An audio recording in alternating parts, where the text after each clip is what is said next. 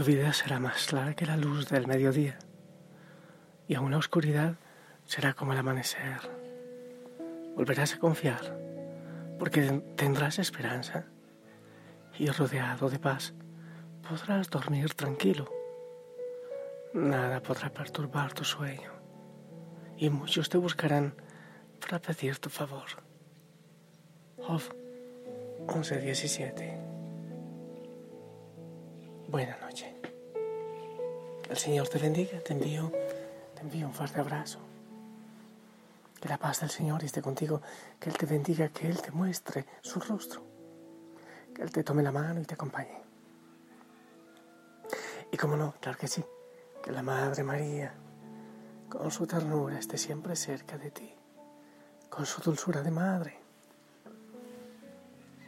Siempre, siempre es sanador tener una buena relación con la Madre, con la Madre María. Espero que hayas tenido un día, un día muy bonito. Eh, yo le he pedido al Señor que Él te asuma como asumió a la Virgen María, pero que tú también asumas la palabra. Y así como en ella se hizo real el reino se hizo real el Evangelio también en ti y en mí, y así poder ir a llevar la luz al mundo. A propósito de eso, hay pilas, los compromisos, los que tienen compromisos de consagración, pilas, por favor. Buscar siempre la libertad, ir a anunciar, ir a hacer luz, darse y dar también pilas con tu compañero de camino una reflexión quiero compartirla, inspirada desde el Padre Canta la Mesa. Dice así, junto a la cruz de Jesús estaba su madre. Junto a la cruz de Jesús estaba su madre. En el Calvario, junto a la cruz de Jesús, había un grupo de cuatro mujeres. Una de ellas era María, su madre. Ella estaba allí como su madre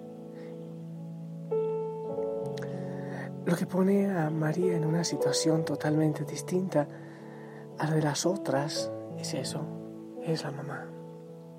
No obstante, el, padre canta la mesa dice que a ella se le pidió algo mucho más difícil, perdonar, perdonar.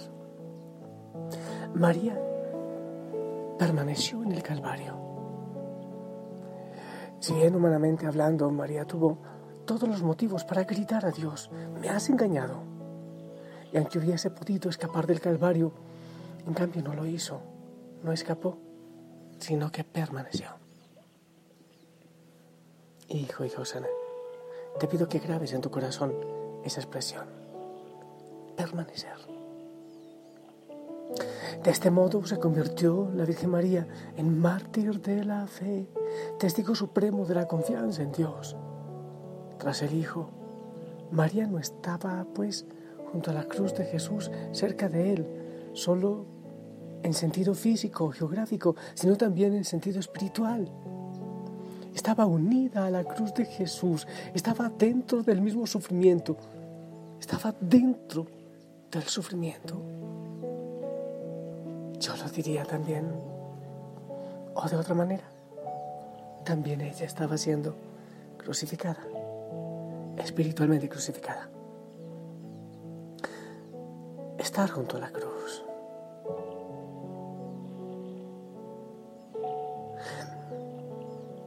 La Virgen María es figura y espejo de la Iglesia, su primicia y modelo. Entonces el, padre que canta la mesa plantea la pregunta, ¿qué quiso decir a la iglesia el Espíritu Santo? Disponiendo que en la escritura estuviera registrado, registrada esta presencia de la Virgen María al lado de la cruz de Cristo. Es verdad, cuando vemos a la Virgen María, sí, la vemos como figura de la iglesia. Entonces es estar ahí. ¿Qué nos quiere decir a nosotros? Junto a la cruz de Jesús. Estaba María su madre y junto a ella el discípulo que él amaba, dice la palabra. Lo que sucedió ese día indica lo que debe suceder cada día. Es necesario estar junto a María, al pie de la cruz de Jesús, como estuvo el discípulo al que él amaba. ¿Quieres que te repita eso? Lo que sucedió ese día junto a la cruz nos dice a nosotros que debe ocurrir cada día. Tú y yo, como el discípulo amado, como Juan, junto a María, al pie de la cruz. Para él, estar junto a la cruz de Jesús supone que lo primero que hay que hacer, lo más importante de todo, no es estar junto a la cruz en general, sufrir, sino estar junto a la cruz de Jesús. No es el sufrir, sino el creer y apropiarse así del sufrimiento de Cristo. Es estar con el Señor entregándose, ofreciéndose. Lo más grande de María al pie de la cruz fue su fe, más grande incluso que su sufrimiento. La fe es, por tanto, la fuente de toda la fuerza y la fecundidad de la Iglesia. La fe de María ante la cruz debe ser la fe de la Iglesia en cada día. En este sentido, para explicarlo,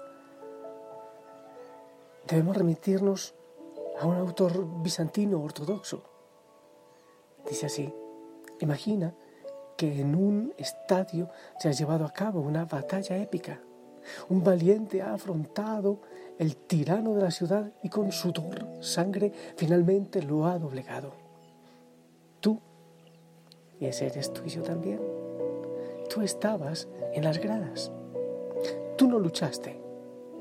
Tú no tienes heridas, pero si tú tiemblas por ese valiente, si tú agitas la asamblea en torno a ti, a su favor, si deliras a tal punto de considerar tuya su victoria, yo te digo que tú tendrás parte en la victoria de aquel valiente. Pero aún hay más. Imagina que ese valiente no tiene ninguna necesidad de la corona que ha conquistado. ¿Qué hará? Pues la dará a su seguidor. Diríamos nosotros hoy. Es así como se realiza la salvación cristiana también tú recibes la corona ganada por el Señor en la cruz. Es Jesús que ha luchado y en la cruz ha vencido al tirano. Nosotros miramos a Él, nos apropiamos de su muerte y así somos salvados. Esta es la salvación cristiana. Y esto significa ser salvados gratuitamente.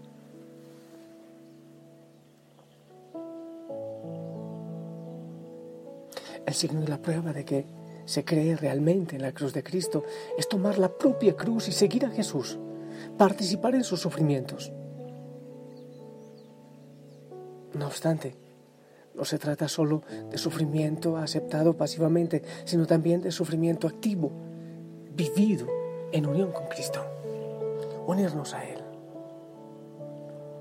Escribía San Juan Pablo II, sufrir desde su lecho del hospital después del atentado. Decía, sufrir significa hacerse particularmente susceptible, particularmente abiertos a la obra de las fuerzas salvíficas de Dios, ofrecidas a la humanidad en Cristo. Sufrir es hacerse particularmente susceptible. Y entonces debemos dar razón de nuestra esperanza. Evangelista Juan está frente a la cruz, está al pie de la cruz, de la cruz de Cristo. No solo en el momento de la muerte, sino también en el de su glorificación y triunfo. Y ahí está la Virgen María en el Calvario, compartiendo con su Hijo no solo la muerte, sino también las primicias de la, de la resurrección. Como María estuvo junto al Hijo crucificado, así la iglesia está llamada a estar junto a los crucificados de hoy, los pobres, los que sufren, los humillados, los agraviados, los enfermos. Estar con ellos con esperanza. No basta compadecerse de sus penas o incluso tratar de aliviarlas. Es demasiado poco. Esto lo pueden hacer todos, incluso los que no conocen la resurrección. La iglesia debe dar esperanza, proclamando que el sufrimiento no es absurdo, sino que tiene un sentido porque habrá una resurrección de la muerte. La iglesia debe estar siempre dispuesta a dar razón de su esperanza, dice Primera de Pedro 3:15. Dar razón de su esperanza. De tal manera que debemos ser cómplices de la esperanza. Así como los, los hombres y mujeres tienen necesidad de esperanza de vivir, como del oxígeno para respirar, la iglesia necesita esperanza para proseguir su camino en la historia y no sentirse aplastada por las dificultades. Entre las tres virtudes teologales, fe, esperanza y caridad, la esperanza es la hermana menor, expone el Padre canta la hermana menor. Las demás caminan juntas por la calle tomadas de la mano.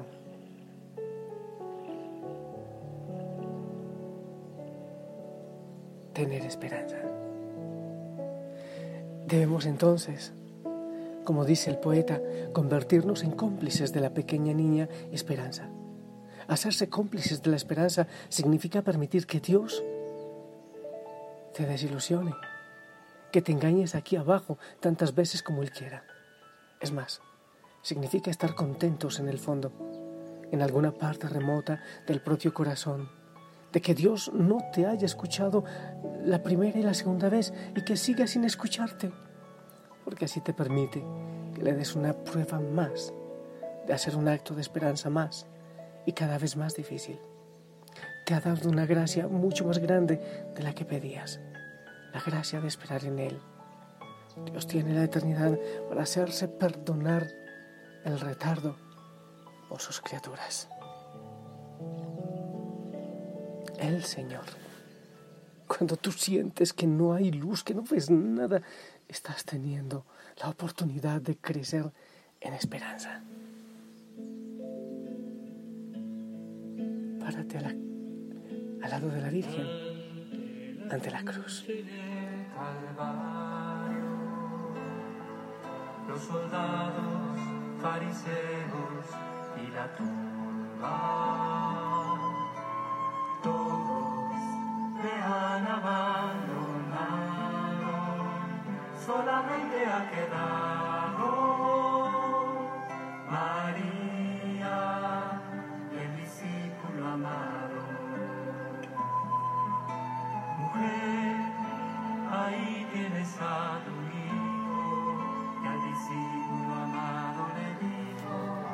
Ahí tienes a tu madre.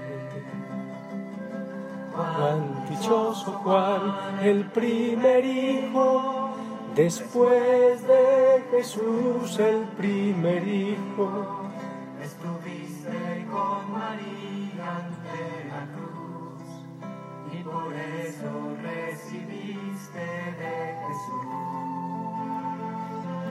A María como madre, muy valiente y arrojado y muy enamorado hay que ser para estar con Jesús en la cruz clavado y poder recibir de boca de Jesús a María como madre. Quiero ser como tu Juan, el discípulo amado. Esperar significa justamente descubrir que todo, todavía hay algo que se puede hacer, una tarea que cumplir y que no se nos deja a merced del vacío ni de una paralizante actividad incluso cuando no hubiera nada más que hacer por parte nuestra para cambiar una situación difícil, siempre estaría pendiente una gran tarea por cumplir. La de mantenernos bastante comprometidos y mantener lejana la desesperación. La de soportar con paciencia hasta el final. Esa fue la gran tarea que María llevó a cumplimiento, esperando al pie de la cruz. Y en esto ella está dispuesta ahora para ayudarnos también a nosotros.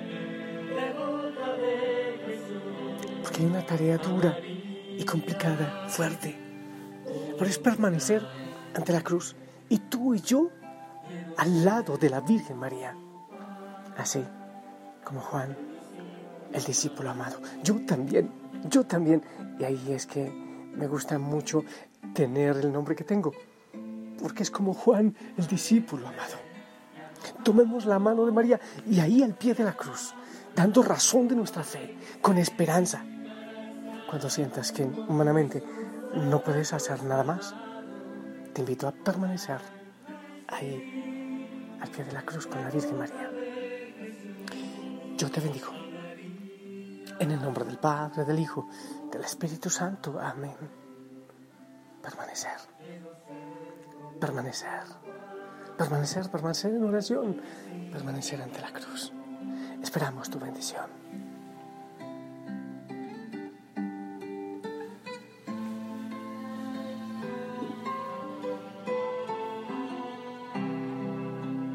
Amén, gracias. Esta canción se llama El discípulo amado de Yeset. Yeset. Que el Señor te bendiga, gracias por tu bendición. Que la Madre María te apapache. Y pilas, permanece. Te amo en el amor del Señor. Hasta mañana. Descansa en Él, también en ella.